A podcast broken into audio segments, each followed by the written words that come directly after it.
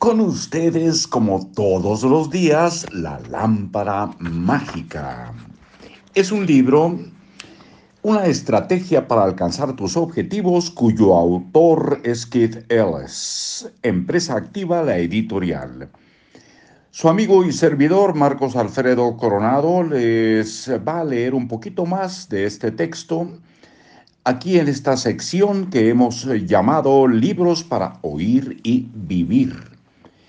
El sueño es lo que sigue. Suponiendo que duermes un promedio de 8 horas al día, si disminuyes en un 10%, dispondrás de casi una hora al día para trabajar en tu deseo. Sin embargo, ¿es aconsejable recortar el tiempo de sueño? No te puedo dar un consejo médico. Consulta con tu médico antes de cambiar tus hábitos de sueño.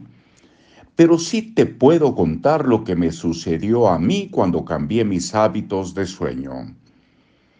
Hace un tiempo leí un curioso librito acerca de cómo dormir menos y disfrutarlo más.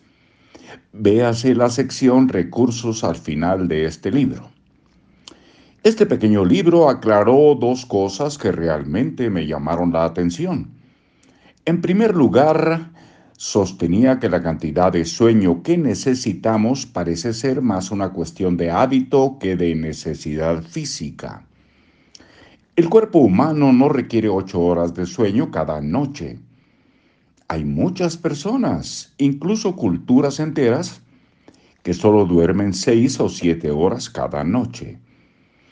La segunda verdad que este libro aclaró es que alguien que duerme ocho horas cada noche probablemente está durmiendo más de lo que necesita. Demasiado sueño puede dejarte tan aturdido como la falta de sueño. Me intrigaba la idea de que las ocho horas de sueño que yo creía necesitar cada noche podrían ser más un hábito que una necesidad. También me intrigaba la posibilidad de que fuera capaz de reducir mi sueño en una hora cada noche y, por lo tanto, contar con una hora más cada día para dedicar a mi deseo con estos elementos en juego decidí utilizar mis herramientas para cambiar los hábitos.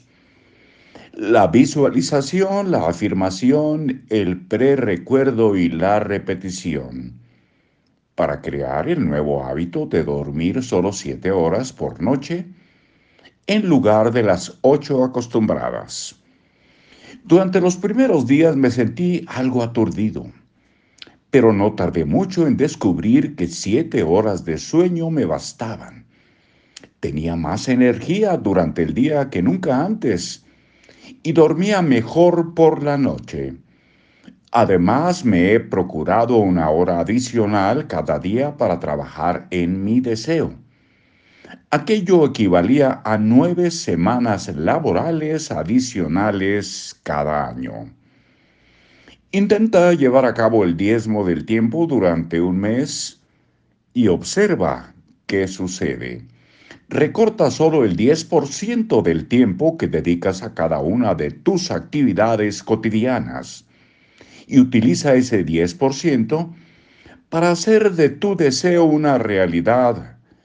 Invertirás tu activo más preciado, es decir, el tiempo, en tu objetivo más importante, es decir, tu deseo. Pero, no, perdón, por muy elemental que esto parezca, es lo más importante que puedes hacer para que tu deseo se convierta en realidad. Y solo por el día de hoy estaremos haciendo la pausa para continuar muy pronto. Nosotros confiamos en que podría ser mañana. Por aquí nos encontraremos. Hasta pronto.